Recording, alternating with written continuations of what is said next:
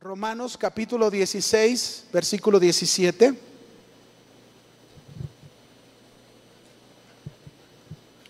Romanos 16, verso 17, por favor. Dice la escritura, mas os ruego, hermanos, que os fijéis en los que causan divisiones y tropiezos en contra de la doctrina que vosotros habéis aprendido, y que os apartéis de ellos, porque tales personas no sirven a nuestro Señor Jesucristo, sino a sus propios vientres, y con suaves palabras y lisonjas enseñan, engañan, perdón, a los corazones de los ingenuos. Yo voy a compartirles un mensaje que le he titulado Señales Preventivas. Hace unas semanas, en un sábado, compartí lo que eran señales de advertencia también que tienen que ver con la venida del Señor. Hoy yo quiero hablarles a ustedes de las señales preventivas. Ahora, me llama la atención el texto que acabamos de leer cuando dice, porque tales personas no sirven a nuestro Señor Jesucristo. Romanos 16, verso 18, ahí está diciendo eso, sino que sirven a sus propios vientres. Ahora, ¿por qué me llama la atención? Porque seguro está hablando de personas que van a estar dentro de la iglesia. Personas que de alguna manera están sirviendo o están llevando a cabo una obra y, y no lo hacen para el Señor lo hacen para sí mismos. Y esto es algo que nos dice que debemos fijarnos, debemos prestar mucha atención. Ahora, déjenme introducir, introducirme con esto. Yo hablo señales preventivas ante la venida del Señor. Jesús fue muy claro y enfático en decirnos que Él regresaría por segunda vez. Así que el regreso del Señor será glorioso. ¿Cuántos saben que el regreso del Señor va a ser bien glorioso? Él ya no va a regresar como lo hizo la primera vez, en un pesebre, como un bebé, ¿verdad? Tomando la forma humana de nosotros, siendo Dios y tomando esa decisión, ¿verdad? De venir, tomar el hacerse hombre, morir por nosotros en una cruz, pero también resucitó y ascendió al Padre pero su regreso va a ser glorioso, va a ser un día de mucha alegría para todos los que amamos a Jesús, porque iremos con Él al cielo. Pero también este día será un día de juicio para los que lo han rechazado. Sería, será un día de juicio para los que lo han negado y lo han tomado a la ligera Jesús. Nadie, mis hermanos, absolutamente nadie sabe cuándo regresará Jesús. Y nadie es nadie. No, nadie sabe. Hay hombres que ahí matemáticamente tratan de hacer sus números y que eso, no, no, nadie sabe. Jesús lo dejó muy claro. Nadie sabe. Pero lo cierto es que puede suceder en cualquier momento. Jesús dijo que vendría como ladrón en la noche y los ladrones no avisan, ¿verdad que no avisan? No, es decir, que el regreso de Jesús va a ser sorpresivo. Nos va a sorprender. Por eso cuando nosotros vemos las señales que Jesús mencionó en su palabra, debemos recordar que el regreso del Señor está cerca. Cerca. Y no queremos, ¿verdad? Yo, no quiero que el Señor, cuando venga sorpresivamente, nos encuentre viviendo en una manera que esté completamente fuera de su voluntad. Déjenme recordarles las palabras de Jesús. Si va conmigo al Evangelio de Juan, capítulo 14, versículo 1 al 3, por favor. Acompáñeme ahí, el Evangelio de Juan, capítulo 14, verso 1 al 3. Dice, no se turbe vuestro corazón. ¿Creéis en Dios? Creed también en mí. en la casa de mi padre muchas moradas hay. Si así no fuera, yo se los hubiera dicho. Voy pues a prepararles lugar para vosotros.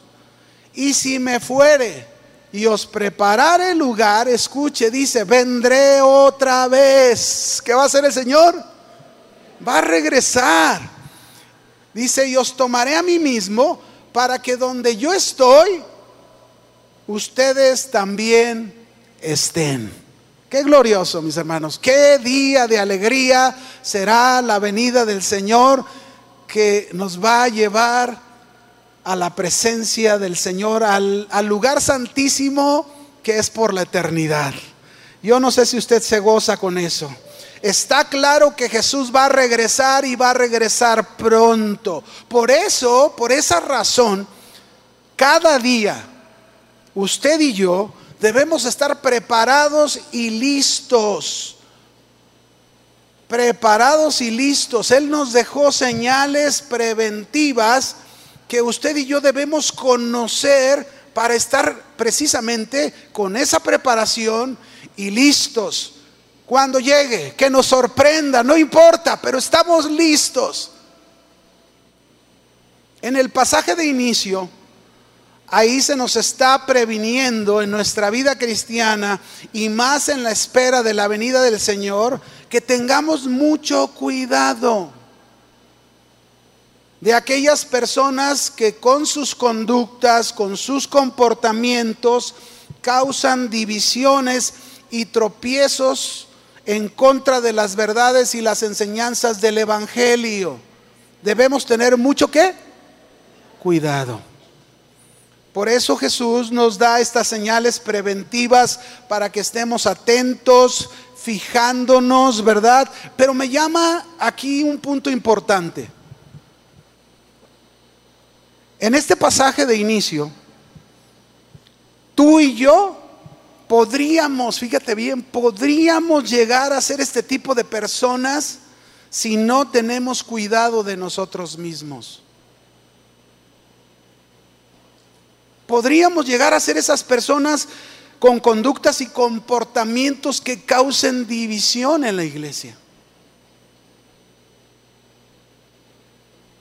Pablo, por eso en una ocasión, le exhortó a Timoteo, ¿verdad? Con un versículo muy fuerte y le dijo ahí en primera de Timoteo 4:16, le dijo a Timoteo, Timoteo, ten cuidado de ti mismo y de la doctrina, de la enseñanza.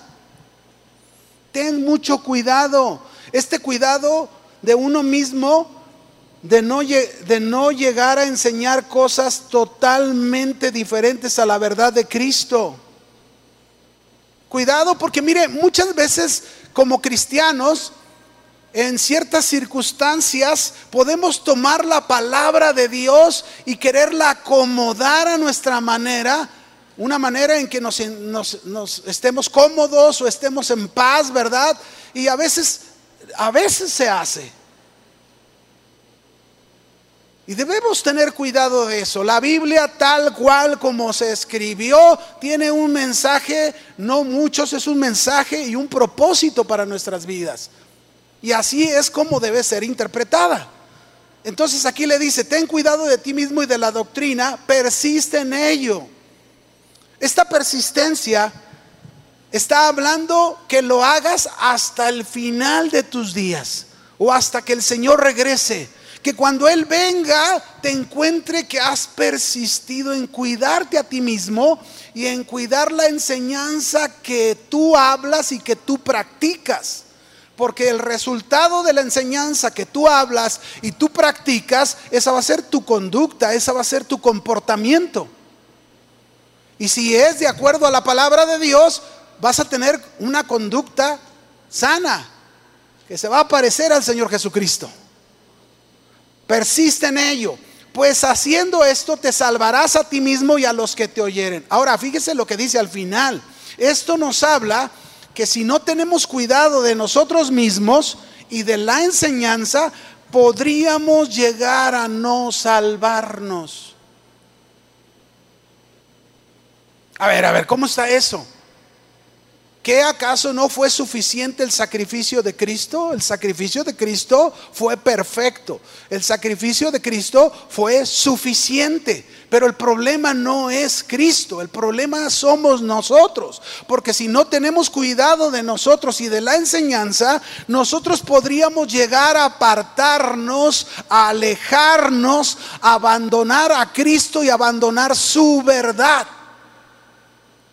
Por eso es que debemos tener cuidado. Y por eso yo quiero hablarte hoy de estas señales preventivas ante la venida de Jesús para que tengamos ese cuidado, nos preparemos, estemos listos. Y si alguno al oír estas señales, quizás alguno de nosotros ha faltado o ha quebrantado alguna de estas señales, no las ha obedecido, pues hoy es un buen día para reflexionar, para ponerse a cuentas con Dios y cambiar la situación, no dejarla para mañana, ¿verdad? Ahora, déjenme explicarles qué son las señales preventivas. Las señales preventivas nos hablan de prevención, la acción y el efecto de prevenir. Y las señales preventivas en lo natural se refieren a la preparación con la que se busca evitar de manera anticipada un riesgo, un evento desfavorable o un acontecimiento que pueda causarnos daño. Por ejemplo, con las señales preventivas o con la prevención, usted y yo podemos evitar, por ejemplo, enfermedades. Por eso se nos, se nos, se nos instruye, ¿verdad?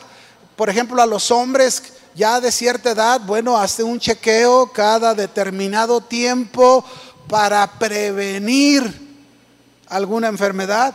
O también por, estas, por esta prevención podemos evitar accidentes.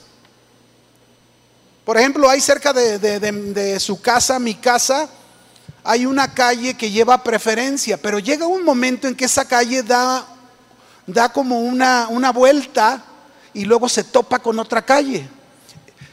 Esta lleva preferencia, pero la calle con la que cruza hay un, un letrero preventivo, pero grandote que dice alto. Y en esa esquina ha habido muchos accidentes porque muchos ignoran ese letrero preventivo. Cuando yo paso por ahí, yo siempre paso, pero no lo, me paro y me detengo y veo que no viene carro y me paso. Digo, mejor prefiero, aunque, aunque no me dice alto a mí, pero es mejor hacerlo. Uno tiene que tener esa prevención. Evitar accidentes, dificultades, problemas. Otro, otro ejemplo. En esta pandemia, durante tiempo hemos usado todo un programa de sanitización y protección. Mire, Voltea a ver a su hermano y está todavía enmascarado. ¿Por qué? Porque todavía usamos el cubrebocas como algo preventivo. ¿Para qué? Para, para prevenir el contagio del virus del COVID. Lavarnos las manos, ¿verdad? Todavía con gel, sanitizante, ¿verdad? Es importante oírte a lavar las manos con agua y jabón que es muy importante. Entonces, todo eso es preventivo. En, el, banner donde aparece eh, el título del mensaje, eh, se puso, mire, ahí está, aparece un semáforo, ¿verdad? ¿Cuál luz está prendida? La naranja, ¿no? El semáforo tiene tres, tres colores. Por ejemplo, tiene el rojo, cuando tú vas manejando y ves rojo, ¿qué tienes que hacer? Alto, te está diciendo, ¿no? Y luego tiene un color verde. Cuando se pone en verde, ¿qué te está diciendo? Siga, dale, ve adelante, ¿no? Pero cuando se está en naranja, ¿qué está haciendo el color naranja? Nos está previniendo que viene ya un alto que yo debo de hacer para tener cuidado y no provocar un accidente. Es preventivo ese, ese color. Señales preventivas. Ahora, estas señales preventivas muchos las ignoramos. ¿Saben por qué? Déjenme hablarles esto. Cuando una persona en lo natural, conduce en carretera a 130 kilómetros por hora, pregunto, ¿cree que esa persona pueda ver todos los detalles a su costado? ¿Sí o no? No. A lo mejor ve un objeto al pasar muy rápido, lo ve, pero ya más adelante se le olvidó. Pero no puede ver todos los detalles por la velocidad en que va. Así es exactamente como les pasa a muchos cristianos, que son lectores de la Biblia, agarran la Biblia, agarran las escrituras y van a 130 kilómetros por hora, ¿verdad? Ya, ya leí este capítulo completo, ya leí toda la Biblia, pero la leyeron a 130 kilómetros por hora que no pudieron ver los detalles no pudieron observar y examinar cada una de esas señales preventivas que nos da la palabra de Dios ante la venida de Jesucristo. No las conocemos. Es importante al leer la palabra de Dios, es importante que lo hagas sin prisas, que te tomes un tiempo para leerla con calma. Que te sientes con calma, si tú quieres hasta en el baño, pero con calma, con mucha atención, lo que te está enseñando, que repases un pasaje una y otra vez, y otra vez, y otra vez, varias veces, para que puedas observar los detalles que el Señor te quiere mostrar, te quiere enseñar, te quiere prevenir, te quiere advertir o te quiere dar seguridad. Pero tenemos que hacerlo de esa manera, sin prisas. Y la mayoría de nosotros muchas veces agarramos la Biblia y ya, ya estuvo, ya leí, ya cumplí. Señales preventivas. Número uno, son 100. ¿Me van a aguantar? 100 menos 96. No, vamos a leer la primera. Número uno, Señal preventiva. Yo la he titulado así, mirad que no te engañes a ti mismo. Mirad que no te engañes a ti mismo. Mateo 24, 4. Dice la escritura Jesús hablándole a sus discípulos de algunas señales antes de su venida y les dice, mirad que nadie os engañe. Y al decir, mirad que nadie os engañe, también está incluido que no te engañes ni tú mismo. Este punto de mirad que nadie os engañe, que no te engañes a ti mismo, es tanto una señal de advertencia como una señal de prevención, que nos está preparando para evitar anticipadamente un riesgo o un peligro que tú y yo podríamos correr. La, expresión mirad, mirad, es un llamado anticipado a la iglesia, es decir, Jesús se lo dirigió a sus discípulos, nosotros somos discípulos del Señor, ¿verdad? Entonces, como iglesia, es un llamado anticipado a la iglesia. ¿Para qué? Para que tengamos discernimiento. Para que tengamos discernimiento de cómo nos estamos conduciendo, cómo nos estamos comportando, qué estamos hablando, qué estamos pensando. Y no engañarnos a nosotros mismos para que, para que nos guardemos, nos guardemos, ¿verdad? De, de, no caer en el error, de no caer en el engaño. Porque muchas veces, mira, cuántas veces un esposo este, trata de excusarse con la esposa y la esposa le está diciendo, es que esto no está bien, mira, esto no es correcto. Y él, no, no, no, la palabra de Dios dice y acomoda un texto que no dice, como él lo está tomando y lo acomoda a su manera. Se está engañando a sí mismo cuando la palabra de Dios le está orientando para dejar de hacer aquello que no está bien, aquello que no es correcto. Así que eh, mirad, es un llamado anticipado, dijimos, para discernimiento, para guardarnos, para que, fíjense bien, para que nos preparemos con celo en la sana doctrina. Con celo con hambre por el estudio y el conocimiento de la palabra de Dios. Por eso ahorita que anunciamos que vamos a iniciar eh, las clases presenciales del instituto, pues les animamos, inscríbase, prepárese en conocer la palabra de Dios, la sana doctrina, para que la aplique correctamente a su vida y no se engañe a usted mismo.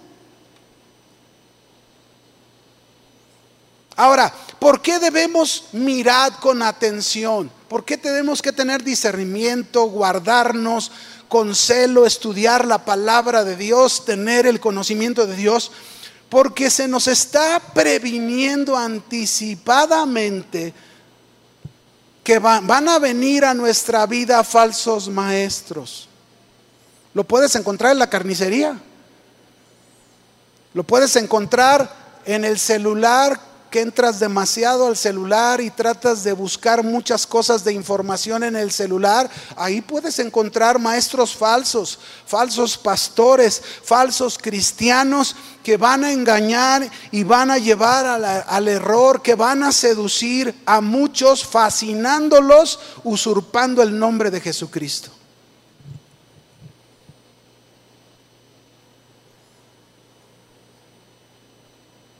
Y estos que estoy mencionando, si lo aplicamos, y lo quiero enfocar así, es que podríamos engañarnos a nosotros mismos, podríamos ser uno de esos maestros falsos, pastores falsos, cristianos falsos, por estar en error y enseñar cosas que no son. Por eso, mirad que no te engañes a ti mismo. Discierne, guarda, presta atención, pon, fíjate bien, que no estés usando mal la palabra de Dios. Gálatas 6, verso 7. Gálatas 6, 7, por favor. Dice ahí la escritura. Lo voy a leer en palabra de Dios para todos porque me gusta cómo lo explica. Y dice, en Reina Valera dice, no os engañéis. Palabra de Dios para todos dice, no se engañen ustedes mismos. Porque nadie puede hacerle trampa a Dios, dice Reina Valera, porque Dios no puede ser burlado. Uno cosecha, dice palabra de Dios para todos, dice, uno cosecha lo que siembra. Así es la ley. Si tú cosechas, si tú siembras frijol, vas a cosechar peras, ¿verdad? ¿Eh? ¿Qué voy a cosechar si siembro frijol? Frijol. No puedo esperar otra cosa más que frijol. Si siembro mangos, ¿qué voy a, qué voy a cosechar? Pues mangos tan ricos en esta temporada, ¿no? Pero si siembras en la carne, no me digas que estás esperando una cosecha abundante espiritual. ¿Verdad que no? Se quedaron callados. Pues ¿cómo? Estás sembrando cosas de la carne, obras de la carne, conductas de la carne, comportamientos de la carne. ¿Cuál va a ser mi cosecha? De la carne, corrupción. No puedo esperar un resultado espiritual porque no está viendo esa siembra. Y si estoy pensando de esa manera, me estoy engañando a mí mismo. Hoy en día, mis hermanos, existe un autoengaño en el mundo cristiano. En todo el mundo cristiano existe un autoengaño cada vez más grande, cada vez más abundante, de manera que se llega a pensar de esta, de esta forma. Escuche. Dicen, la mayoría lo hace, así que no está mal hacerlo. Si la mayoría lo hace, entonces puedo hacerlo. No está mal que vayamos a divertirnos al antro. No está mal que, que tomemos unas copas. No está mal que ande con mi novia fornicando si nos amamos. No está mal. No está mal estar coqueteando con la secretaria en el trabajo aunque esté casado. No está mal decir algunas malas palabras, pues ya no hablas igual que antes. Así piensan muchos. Pero miren lo que dice la palabra de Dios. La palabra de Dios nos indica claramente que no debemos engañarnos y tratar de ocultar nuestras maldades o tratar de encubrir nuestras maldades porque lo que sembremos, eso vamos a cosechar. Dios no puede ser burlado. No puede ser engañado Dios. Los que nos engañamos somos nosotros a nosotros mismos. Por eso es la señal preventiva. Mira que no te engañe. Por ejemplo, Hebreos 10:25. Este es el pastor Chava Pardo compartió hace ocho días de esto, pero déjenme poner este ejemplo. Dice ahí, no dejando de congregarnos como algunos tienen por costumbre sino exhortándonos tanto más cuando veis que aquel día se acerca. ¿Cuál día se acerca? La venida del Señor, el día de nuestra salvación. Se acerca. Por eso no debemos dejar de congregarnos. Pero ¿cuántos se engañan a sí mismo pensando que el dejar de congregarnos está bien, no pasa nada? Es engañarnos a nosotros mismos.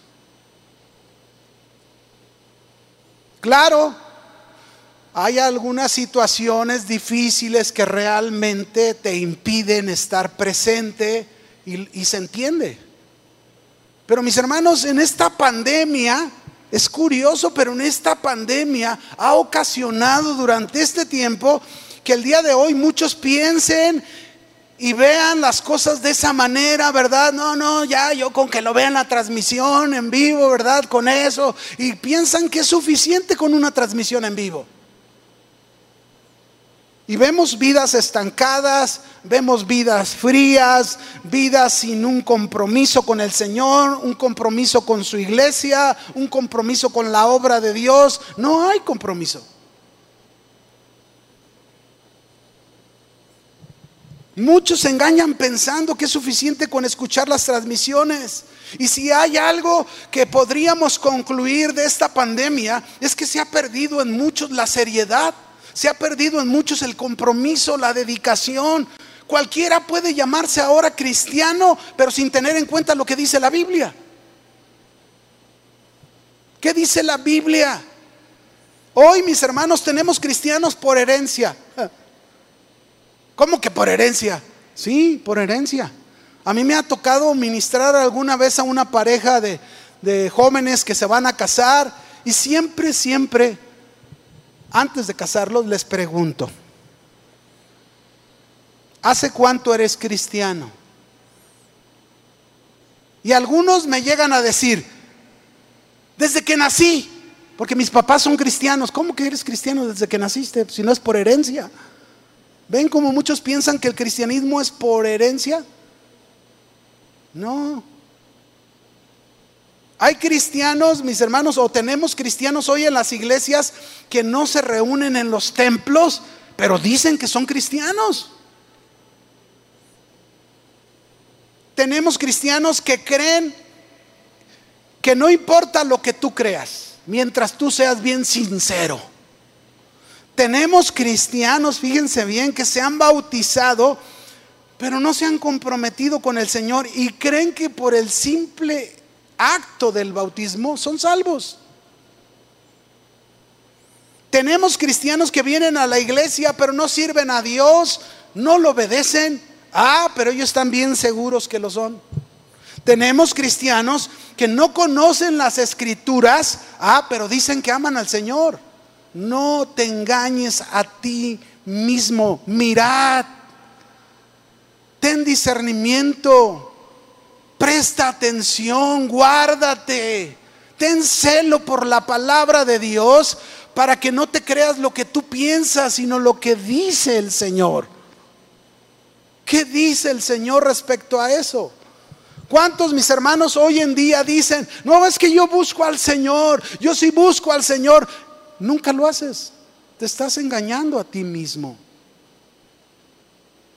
Hay quienes dicen que leen las escrituras, nunca las leen. Te estás engañando a ti mismo. Hay quienes dicen, no, yo trato muy bien a mi esposa y a mis hijos y no lo hacen, te estás engañando a ti mismo. Mire, en el servicio de la mañana una pareja se acercó y ella me decía, a ver pastor, por favor, estoy confundida. Es que mi esposo se la pasa todo el tiempo trabajando. No tiene tiempo para los hijos, no tiene tiempo para mí. ¿Cómo ve, pastor? Se está engañando a sí mismo.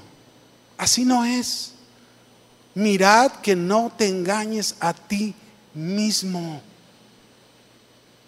¿Cuántas cosas podríamos estar haciendo y las hacemos mal y nos estamos engañando a nosotros mismos? Y gran parte de eso es porque no conocemos las escrituras, no conocemos realmente la palabra de Dios o no la aplicamos de una manera correcta. La iglesia se debe dar a la tarea de estudiar las escrituras, hacer de su estudio algo profundo y tener a Cristo como el centro de la palabra de Dios. Eso es importante. Cristo es el centro de la palabra de Dios. Toda la escritura, mis hermanos, fue inspirada por Dios pensando en el centro a Cristo Jesús. Por eso Pablo animó a Timoteo, en segunda de Timoteo capítulo 2, versículo 15, animó a Timoteo y le dijo, ¿verdad? Se los leo en palabra de Dios para todos, esfuérzate por presentarte aprobado a Dios, dice Reina Valera, procura con diligencia presentarte a Dios reprobado. ¿Así dice? Aprobado. ¿Cómo? Aprobado aprobado ante Dios como un buen trabajador que no tiene nada de qué avergonzarse, se lo estoy leyendo en palabra de Dios para todos, y que enseña el mensaje de la verdad sin hacerle ningún cambio. ¿Ningún qué? Cambio. Que no le cambias a la palabra de Dios. Ahí es donde está el engaño de uno mismo cuando hacemos cambios a la palabra de Dios. Pero Dios va a examinar qué clase de obreros somos tú y yo, qué clase de trabajadores para el Señor somos tú y yo. Si realmente trazamos bien la palabra de Dios y la usamos y la aplicamos correctamente en nuestra vida diaria, en nuestra familia, en nuestra relación con como esposos, en el trabajo, en la iglesia, en la calle, buenos trabajadores que enseñan la palabra de Dios, la sana doctrina. Qué importante es conocer las escrituras. Qué importante. Mire, hermano, cualquiera se puede excusar en cualquier momento. Pero ante la palabra de Dios está toda la verdad. La palabra de Dios es ese espejo real que nos hace ver tal como somos. Por eso Jesús dijo en una parábola, ¿puede un ciego guiar a otro ciego? Pues no, porque ambos caerán en el hoyo. Por eso, mis hermanos, mirad que no te engañes a ti mismo. Esa es una primer señal de prevención. No te engañes a ti mismo. Y si ya lo has hecho y has incurrido en errores y en faltas, pues hoy es un buen día para que te vuelvas a la verdad y tomes la palabra de Dios con seriedad. Segunda señal preventiva, vamos a la segunda. No dejes tu primer amor. No dejes, no abandones tu primer amor. Apocalipsis 2, verso 1 al 4. Dice la escritura, escribe el ángel de la iglesia en Éfeso, el que tiene las siete estrellas en su diestra, el que anda en medio de los siete candeleros de oro, dice esto, yo conozco tus obras y tu arduo trabajo y paciencia, y que no puedes soportar a los malos, y has probado a los que se dicen ser apóstolos, apóstoles, perdón, y no lo son, y los has hallado mentirosos, y has sufrido, y has tenido paciencia, y has trabajado arduamente por amor de mi nombre, y no has desmayado. Imagínense cómo era esta iglesia. Pero en el verso 4 hay un mensaje de exhortación de parte de Dios, que para nosotros es preventivo, que dice, pero tengo contra ti que has dejado tu primer amor.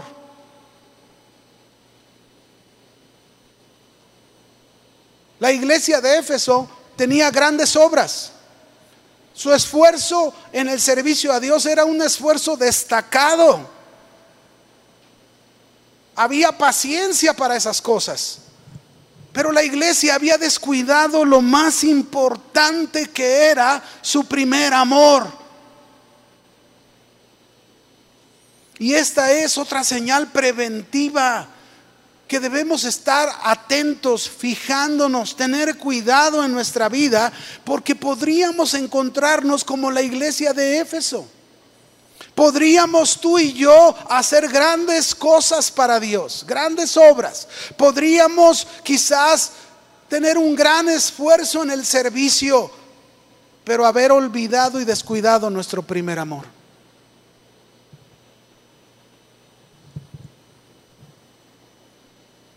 ¿Qué es el primer amor?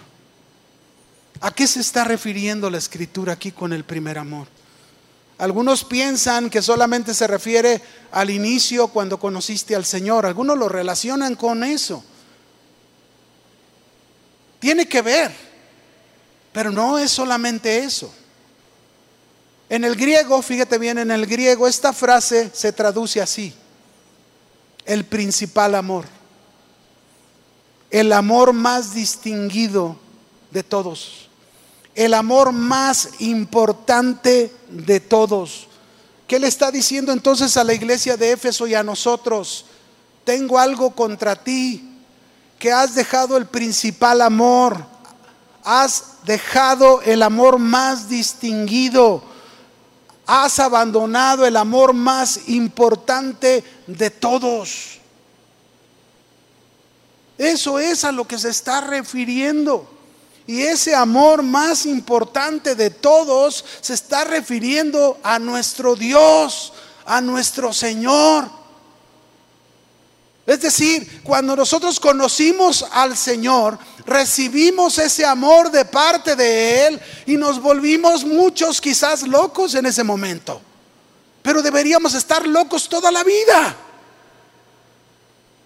Yo recuerdo cuando conocí al Señor, yo me volví loco en una azotea y brinqué y brinqué y brinqué, salté y me, acuerdo como aquel este, cojo a la puerta del templo de la hermosa cuando Pedro y Juan oran por él y es completamente restaurado y dice que entra al templo brincando, saltando y alabando a Dios.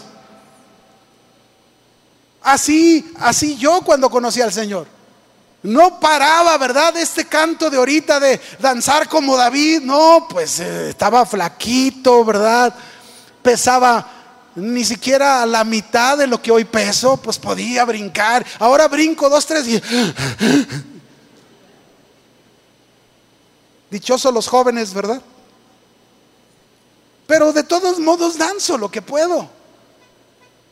Pero, pero aquello, mis hermanos, fue el inicio de ese amor distinguido, el inicio de ese amor principal, el inicio de ese amor más importante que no debió haber quedado ahí, sino que ese debería continuar y aún más grande que al principio. Porque mira lo que el Señor le dijo después del verso 4. Ahí en Apocalipsis 2, versículo 4 y 5, vamos a volver a leerlo, dice, pero tengo contra ti que has dejado tu primer amor. Y mire la exhortación que le da, recuerda por tanto de dónde has caído. Es decir, que dejar este primer amor, abandonar este primer amor, fue una caída estrepitosa. Recuerda de dónde has caído. Arrepiéntete. Haz las primeras obras, pues si no vendré pronto a ti y quitaré tu candelero de su lugar si no te hubieses arrepentido. Este término, primer amor, se refiere tanto a tiempo como al lugar. Incluye las dos cosas. Entonces no solo es recordar cuando nos convertimos al Señor, hay muchos que se quedan recordando solo, no, te acuerdas aquellos cantos, te acuerdas cómo éramos antes y ¿saben qué? Se quedan en las cenizas cuando el carbón siempre debe de estar encendido. En el tabernáculo el carbón del, incienso tenía que estar siempre encendido y debían remover las cenizas. Y hay quienes se quedan en las cenizas solamente recordando y te acuerdas y te acuerdas. No, hermano, ese recuerdo te debe de llevar a actuar el día de hoy y por los años, estar siempre en ese primer amor. El Señor es lo más importante para ti. El amor del Señor es lo más distinguido para ti. Debería ser así. Debería ser de esa manera.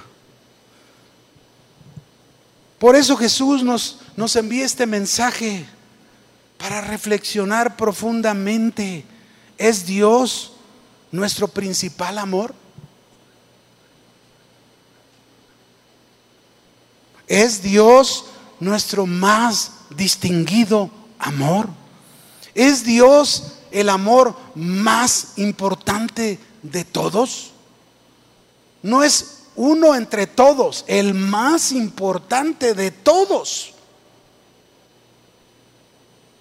No debe de ser el amor de mi esposa o el del esposo o el de los hijos. Porque el Señor mismo dijo, si alguno ama más a padre, madre, hijos, hermanos, más que a mí, no es digno de mí. ¿Por qué? Porque Él debe de ser el amor principal el amor distinguido. Por eso Él está diciéndonos, recuerda, haz memoria, repasa de dónde has caído. ¿Dónde dejaste aquel primer amor? Es cierto, haces muchas cosas para mí, te esfuerzas mucho, pero ya no soy el amor principal. La iglesia de Éfeso descuidó eso. Por eso hubo esa caída, esa caída estrepitosa. Y el Señor nos previene de los resultados si es que no nos volvemos, si es que no nos arrepentimos. Porque se lo dijo a la iglesia de Éfeso, si no vendré pronto a ti y, y quitaré tu candelero de su lugar. ¿Y saben qué pasó, mis hermanos? La historia enseña que la lámpara de Éfeso se apagó tiempo después. ¿Cuántos quieren que sus lámparas cuando el Señor regrese estén apagadas? ¿Eh? Bueno, si no quieres tu lámpara apagada, tienes que ser como esas cinco vírgenes que fueron prudentes y que mantuvieron sus lámparas encendidas con aceite. Ahí estuvieron, ¿verdad? Siempre que no se apague esa luz. ¿Por qué? Porque se mantuvieron en ese primer amor. Pero hubo cinco vírgenes imprudentes que no, no les importó ese aceite. Sus lámparas estuvieron apagadas y cuando el esposo vino o se les anunció, el esposo viene. Cristo puede regresar en cualquier momento, que te encuentre con tu lámpara encendida, que te encuentre en el primer amor que te encuentre dándole ese, es, tener ese amor tan distinguido y tan importante en tu vida como lo es Dios para ti. Que así como comenzaste, sigas con ese mismo fuego con el que iniciaste hasta que el Señor venga por ti. Nuestro amor por Dios debe ser cuidado. debe ser alimentado, sostenido cada día. Y esto lo podemos lograr con la ayuda de Dios mismo. Tenemos que hacer eso, tenemos que cuidarlo, tenemos que alimentarlo, tenemos que sostenerlo. No nos pase como los matrimonios, ¿no? Porque es bien común en un matrimonio, ahí están de novios y enamorados y, yo y te amo y voy a dar todo por ti, mi amor, y, y me voy a cansar siempre por ti y este, hasta que se me acabe la vida. No quiero que tú que tú te acabes, ¿verdad? Y, ahí está cuidándola, inclusive de novios, eh, ahí viene la lluvia, se quita el saco, la tapa, no, no, no te me vayas a mojar, no te me vayas a enfermar, por favor. Ve una piedrita, ay, no, espérame mi amor, espérame, no te me vayas a caer. Quita la piedrita, ¿verdad? Le abre la puerta del carro, se la cierra, pero luego se casan. ¿Qué pasó? Pasan los años y luego viene la lluvia, van caminando por la calle y el marido ya va a cuadra y media, córrele porque si no te mojas.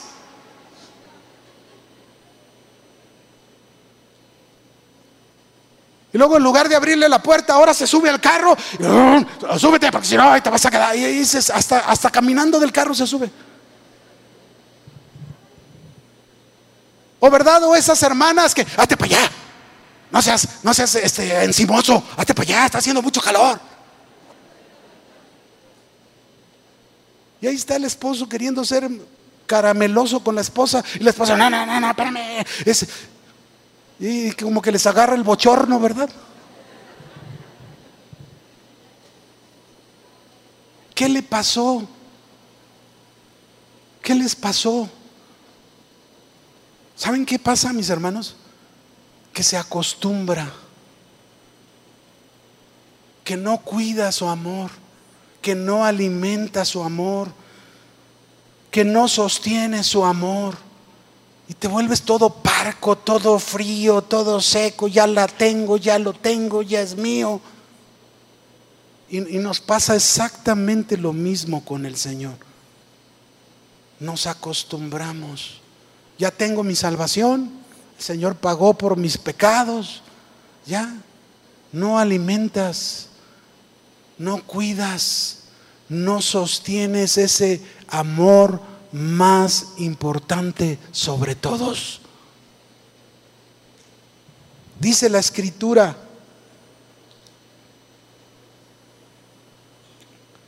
vamos a leer dos, Mateo 22, verso 36 y 37 alguien se acerca y le pregunta a Jesús, Maestro, ¿cuál es el más grande mandamiento en la ley? Y Jesús le dice, amarás al Señor tu Dios con todo tu corazón, con toda tu alma, con toda tu mente. Ese es el amor más distinguido. Ese es el amor más importante. Y Jesús dice, este es el primero y grande mandamiento.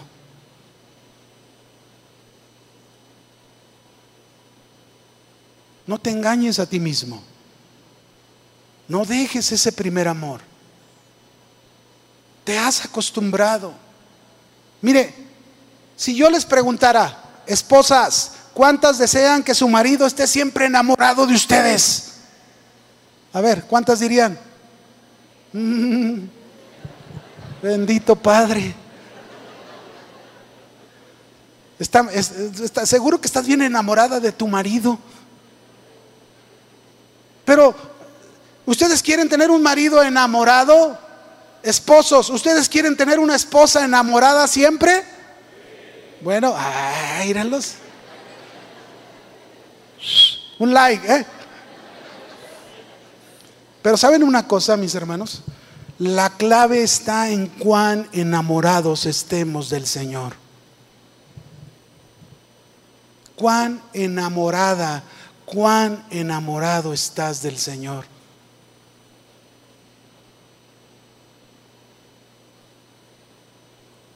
Si tú estás enamorado del Señor, seguro vas a estar enamorado de tu esposa o de tu esposo y lo vas a hacer como el Señor lo hace contigo. Pero si tú me dices, ah, yo estoy enamorado del Señor y traes a tu pobre esposa a golpes, a gritos, no siendo amable, discúlpame, pero no te creo. Porque no puede ser que la siembra te dé esa cosecha. Lo que siembras, ¿qué? Cosechas. Estás enamorado y eso siembras con el Señor, vas a estar enamorado de tu familia, de tu esposa, de tus hijos.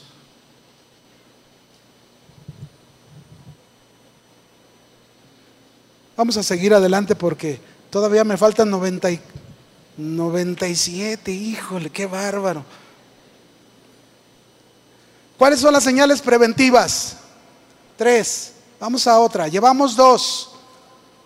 Mirad que no te engañes a ti mismo. Dos.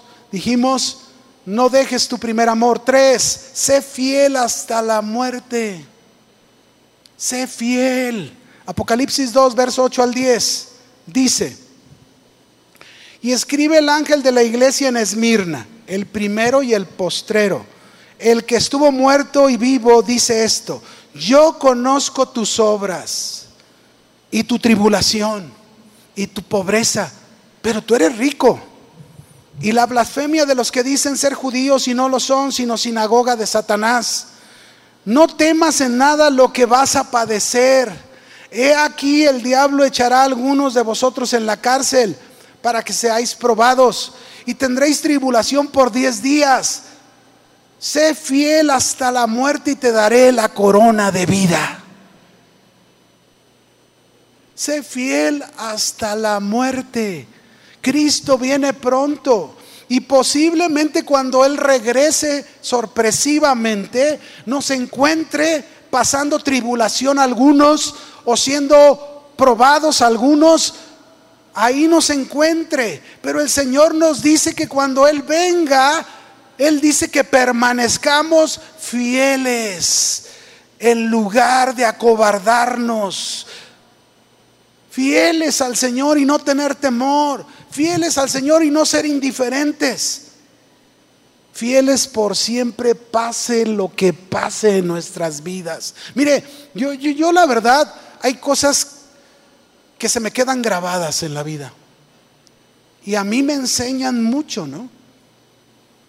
Hace 40 años, cuando comenzó Casa de Oración, nunca se me va a olvidar ver al pastor Chuy y a Vicky cómo iban y venían al inicio de Casa de Oración, cargando su guitarra, su estuche grandote, en camión y vivían lejos.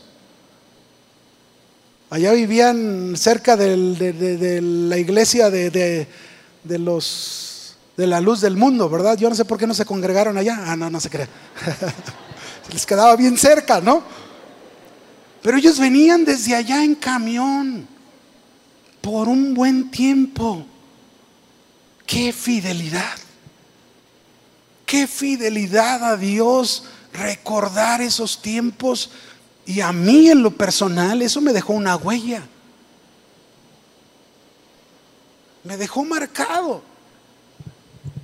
Qué fidelidad, 40 años y aquí fieles al Señor, pasando por una tribulación, por esta prueba, por esta circunstancia, por esta otra, y ahí están fieles. Por eso yo digo, Señor, cuando yo sea grande quiero ser como ellos. Porque son una inspiración para mi vida. Su fidelidad, fieles. Sé fiel hasta cuándo? Hasta la muerte. Fiel hasta la muerte. Me sorprende, mis hermanos, cuando uno estudia historia de la iglesia y uno estudia los primeros, el primer siglo de la historia de la iglesia uno lee, mis hermanos, y ve a los primeros cristianos cuán grandes dificultades enfrentaron, persecuciones, perdieron bienes, perdieron casa, eh, fueron, fueron metidos al Coliseo, muertos por leones con sus bebés en brazos y alabando a Dios. ¡Qué fidelidad! Y nosotros con una pandemia y ya desaparecimos. Con una pandemia y ya nos desalentamos. ¿Qué si pasara algo como ellos? ¿Qué si se nos viniese una persecución como estos hermanos? ¿Qué si se nos vinieran pruebas tan fuertes como ellos? ¿Qué respuesta le daríamos a Dios? ¿Fidelidad hasta la muerte? Mire, como esposos, cuando nos comprometimos al casarnos, dijimos juntos, hasta que la muerte, así nos comprometimos, ¿sí o no? hasta que la muerte nos separe. Nos prometimos fidelidad, nos prometimos pasión, nos prometimos amor, nos prometimos mantenernos enamorados. Pues déjenme decirles una cosa, que ese mismo compromiso hicimos con el Señor. Dice Primera de Corintios 6, verso 17. Vean lo que dice. Pero el que se une al Señor, ¿el que se une a quién? Al Señor, un espíritu es con él. ¿No le parece semejante al matrimonio? Matrimonio dice, los dos serán una sola carne. Y aquí dice que el que se une al Señor, un espíritu es con él. Y el Señor, mis hermanos, no quiere la mitad de ti. El Señor no te está pidiendo que le des eh, un, porcentaje de tu vida. No, el Señor es, Él quiere la exclusividad completa de tu vida. Porque eres de Él, porque te has unido a Él en una unión que se va a consumar en un matrimonio. Estamos en un desposorio para las bodas del Cordero. Y Él ha ido a prepararnos esa morada donde va a estar la novia por la eternidad. Pero Él quiere exclusividad. Yo no creo que aquí haya matrimonios que la esposa quiera compartir a su esposo con otras. ¿Verdad que no, hermanas? Claro, el marido debe de ser exclusivo para ustedes. Y lo mismo los esposos. La esposa debe de ser exclusiva para ustedes. Así Cristo. Por eso es fidelidad. Sé fiel hasta la muerte. Fiel. Fiel al Señor en tu obediencia. Fiel al Señor en tu servicio. Fiel al Señor en hacer bien las cosas en casa. Fiel al Señor en el trabajo, haciendo bien las cosas en el trabajo fieles. Ese es el mensaje del Señor preventivo que nos dice que nada te cambie, que nada nos haga apagar ese fuego con el que usted y yo debemos permanecer fieles al Señor toda la vida. Toda la vida ahí estás enamorado, comprometido con el Señor, haciendo la obra de Dios, la voluntad de Dios. Pero ¿cuánto se les ha apagado el fuego? y han sido infieles con el Señor. Han amado más este mundo que al Señor. Se han hecho amigos del mundo cuando la Biblia dice que el que se hace amigo del mundo es enemigo de Dios, se constituye enemigo de Dios.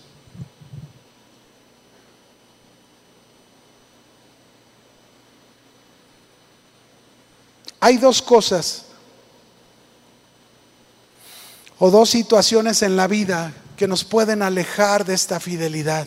Por un lado, las crisis, las pruebas, las tribulaciones, pero por otro lado, la prosperidad. Ambas cosas, si no tenemos cuidado, nos pueden apartar, nos pueden hacer volver atrás nos pueden llevar a dejar el primer amor, a engañarnos a nosotros mismos, a no ser fieles por siempre al Señor. ¿Quieres ser fiel a Dios? Todo dependerá de tu fidelidad que tengas a las palabras de Jesús. Él dijo en Lucas 6:46, ¿por qué me llamas Señor, Señor y no haces lo que yo digo?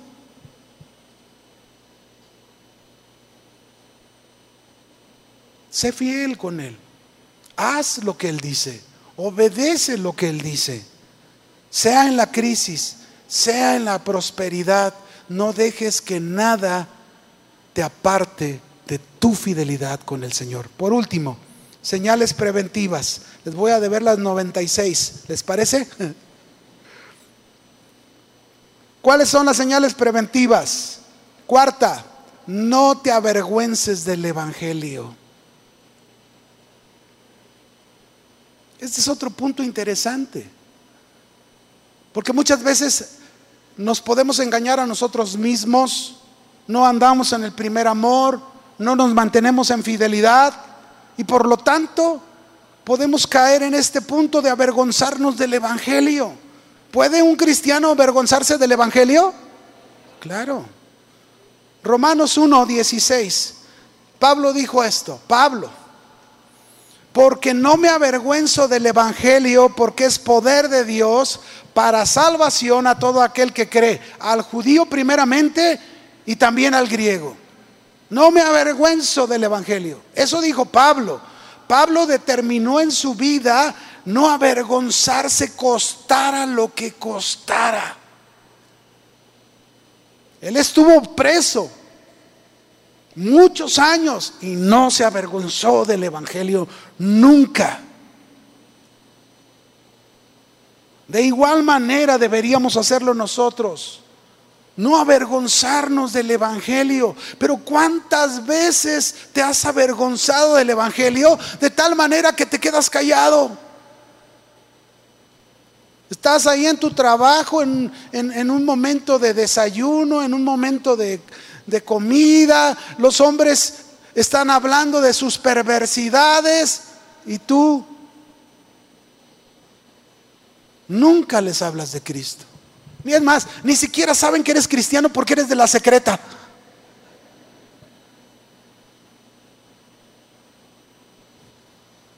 Mateo 24, 14. Mateo capítulo 24, verso 14. Dice, y será predicado este Evangelio del reino en todo el mundo para testimonio a todas las naciones. Entonces vendrá el fin. Pregunto, ¿cuántos de ustedes quieren que el Señor venga pronto? ¿Cuántos de ustedes quieren que el Señor venga pronto? Ya más de la mitad.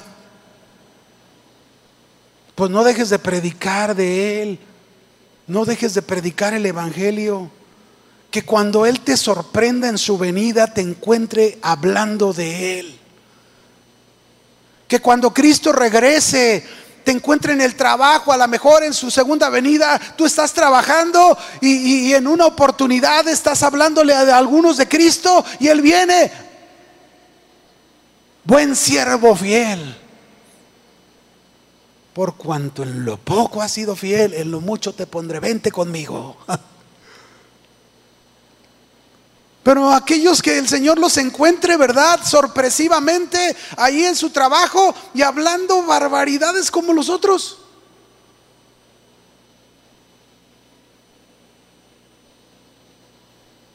No me avergüenzo del Evangelio es una frase que nos muestra a usted y a mí que el Evangelio es el poder de Dios que nos da las herramientas para enfrentar las adversidades, las luchas que llegamos a tener en nuestra vida, los desafíos, el pecado.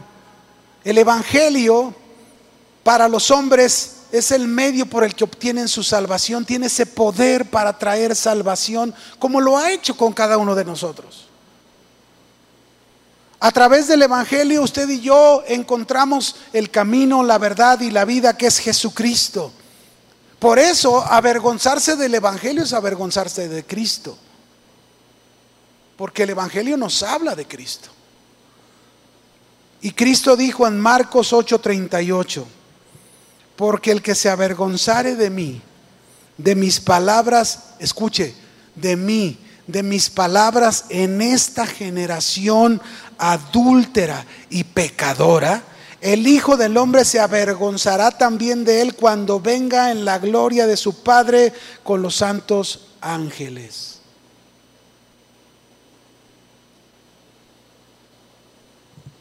Jesús nos está previniendo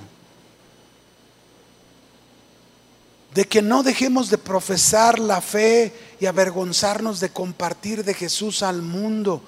Un mundo, como lo dice aquí, que es una generación adúltera y perversa cada día. Cada día es peor. Cada día va a ser peor. Peor y peor. Es cierto que muchas veces vamos a enfrentar situaciones muy difíciles en la vida que quizás nos traten de desanimar, pero no debemos permitir que esas situaciones nos lleven a avergonzarnos del Evangelio y de nuestro Señor Jesucristo. No debemos permitirlo, nunca. Mire, Pablo tuvo que animar a Timoteo en un, en un, tiempo que Timoteo estaba enfrentando difícil en su vida. Su maestro, Pablo, estaba preso, lo iban a sacrificar, él enfrentaba circunstancias o situaciones difíciles en la iglesia donde él estaba pastoreando. Y quizás llegó un momento de temor, de titubeo, quizás hasta de cobardía. Y Pablo le tiene que animar y le dice en segunda de Timoteo capítulo 1, versos 6 al 8, y le dice, por lo cual te aconsejo que avives el fuego del don de Dios que está en ti por la imposición de mis manos. Y yo creo, mis hermanos, que muchos de ustedes no tienen el don avivado. Muchos de ustedes el don que Dios les ha dado se ha apagado la llama. Y es necesario avivar esa llama de ese don que Dios ha depositado en ustedes. Le sigue diciendo, porque no nos ha dado Dios espíritu de cobardía, sino de poder, de amor, de dominio propio. Por tanto, no te avergüences de dar testimonio de nuestro Señor, ni de mí preso suyo, sino participa, Timoteo, participa de las aflicciones por el Evangelio según el poder de Dios.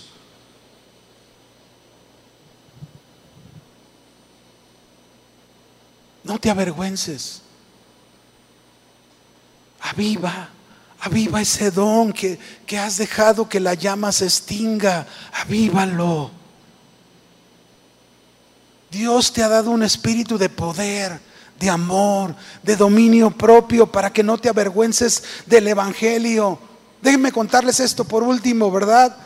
En una ocasión, hace ya tiempo, yo por un año llegué a asistir a un club.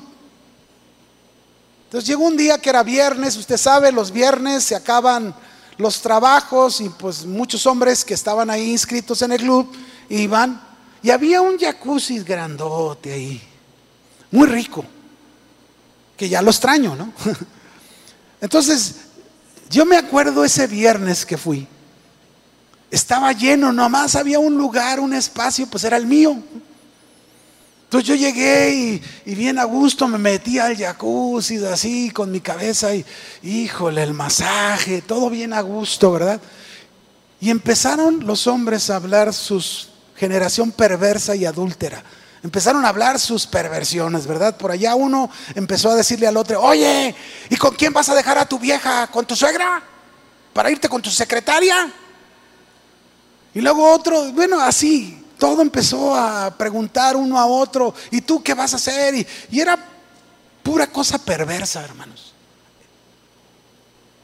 Y curioso, pues yo, no iba a eso, ni sabía. Y entonces llega y me toca el turno y me preguntan, yo estoy bien a gusto acostado, y me preguntan, oiga, ¿y usted qué va a hacer el día de hoy? ¿A qué se dedica? Y yo en eso me levanto, medio siento y les digo, yo soy ministro de Jesucristo. Y cuando les dijo eso, nombres empiezan a salir, pero corriendo, volando, pum, pum, pum. Me dejaron el jacuzzi solo, ni chance me dieron de predicarles el Evangelio. Y cómo son los hombres, ¿verdad? Les remordió la conciencia, sabían que ahí llegaba el momento de acusarles en sus conciencias y se fueron. Pero se quedó un hombre enfrente de mí. Entendí la razón y el propósito de Dios de haber ido ese día. Ese hombre que estaba ahí enfrente estaba llorando. Y le pregunté, oye, ¿te puedo ayudar en algo? ¿Tienes algún problema? Y fíjese lo que me dijo. Tengo 30 años viniendo aquí. 30 años. Y nunca me había atrevido a hablarles de Cristo según yo soy cristiano. Sé que aquí hay muchos así. Sé que esta tarde hay muchos que se avergüenzan de hablar de Cristo, de hablar del Evangelio. Y yo en ese momento lo llevé a que le pidiera perdón al Señor, lo llevé a que se arrepintiera y que no se volviera a avergonzar más de Jesucristo ni del Evangelio, que lo hablara. Le dije, mira, ellos no les da pena hablar sus perversidades. ¿Por qué nosotros hemos de callar las verdades del Evangelio de Jesucristo, que tiene poder para salvación? ¿Sí o no, hermanos?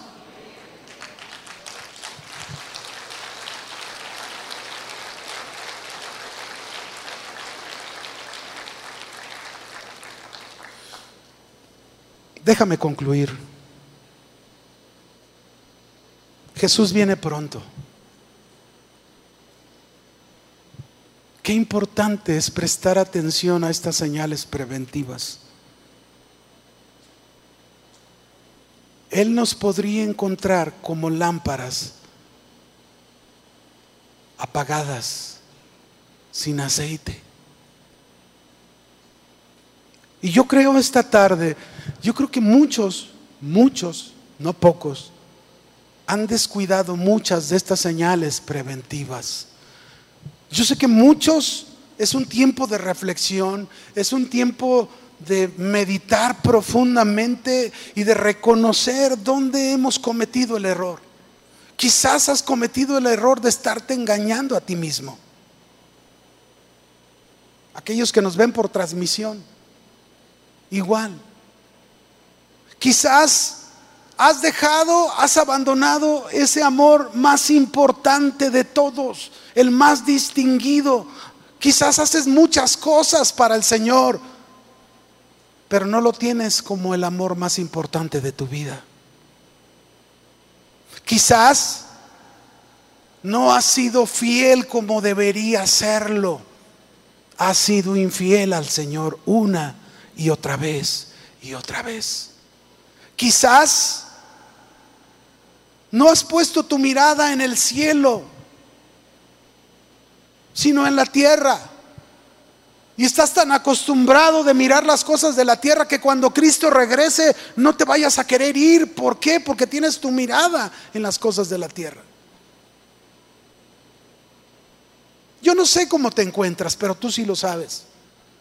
Y yo te voy a invitar en esta tarde, ahí en tu lugar, mientras los del coro suben, yo te voy a invitar que si tú eres alguien que quiere corregir ese error, corregir ese engaño, corregir ese, dejar ese primer amor y decir, recuerda por tanto de dónde has caído y arrepiéntete. Yo te voy a invitar que dobles tu rodilla ahí en tu lugar y tú hagas este compromiso de renovar tu unión con el Señor. Dobla tus rodillas ahí en tu lugar. No seas orgulloso, sea honesto, sé sencillo y dile al Señor, Señor, perdóname. Me he equivocado, he fallado. Claro, si tú no te quieres arrodillar, no importa, te puedes poner de pie, como tú quieras. Vamos a orar. Vamos a decirle al Señor con todo nuestro corazón, Señor, aquí estamos. Tu espíritu en medio de nosotros, usando tu palabra, traspasando la espada en nuestro corazón, mostrándonos tu verdad. aquí estamos. Queremos ser una iglesia amada, una iglesia deseable por ti. Una iglesia que pueda ser realmente ejemplo para otras. Pero ¿cómo, Señor?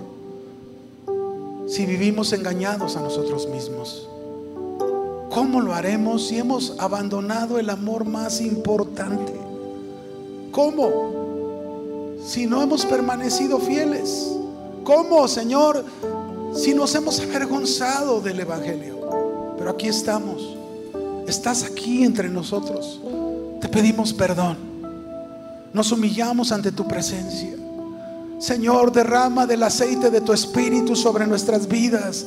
Vuelve el gozo en nosotros.